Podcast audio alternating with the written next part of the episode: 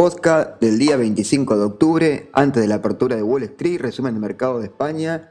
Todas las bolsas europeas cerraban ayer la sesión en verde. Los mercados mostraron subidas moderadas a pesar de unos datos macro que no superaron las expectativas y unos resultados corporativos agridulces. El PMI manufacturero de la eurozona se quedó a cuatro décimas de su, de su previsión, mientras que el alemán se situó en niveles indicativos de recepción. En la reunión del Banco Central Europeo no hubo cambios en los tipos de interés o tasas de depósito, aunque fue un encuentro memorable debido a que fue el último en el que Mario Draghi estuvo al frente del Banco Central. Por otro lado, en relación al Brexit, el, primer ministro Johnson anunció tras el cierre de los mercados que tratará de convocar a elecciones para el 12 de diciembre, por lo que habrá que estar muy pendiente de la evolución de las bolsas el día de hoy.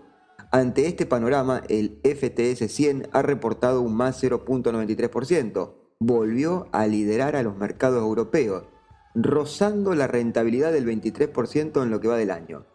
Por otro lado, del lado de Wall Street, tuvo un cierre mixto debido a los decepcionantes datos macro publicados ayer. El Nasdaq 100 ha reportado un más 0.98%, el SP500 un menos 0.19% y el Dow Jones un menos 0.6%.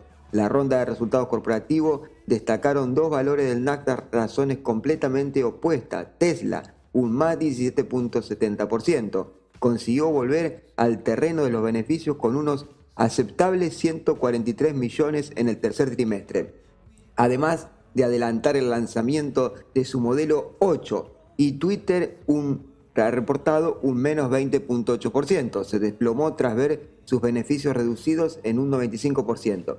El mercado de divisas, tanto el euro como la libra, cerraron con pérdida, tras darse a conocer el deseo de Johnson de convocar a elecciones en diciembre. En cuanto al mercado de materias primas, los barriles de referencias del Bren y el West Texas subieron debido a que la OP y Rusia acordaron reducir la producción en diciembre de lo que esperaban los mercados.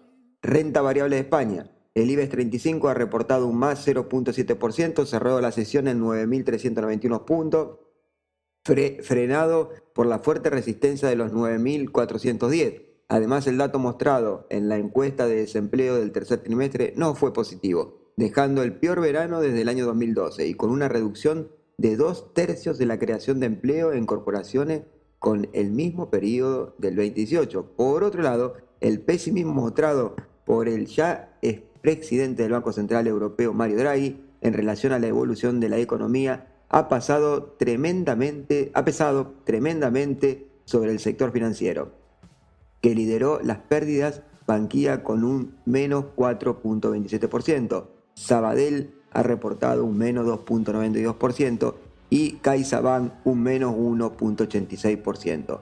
Este ha sido el resumen eh, de los mercados europeos y de Estados Unidos ante la apertura de Wall Street. Eh, nos estamos viendo en la próxima entrega. Saludos, adiós.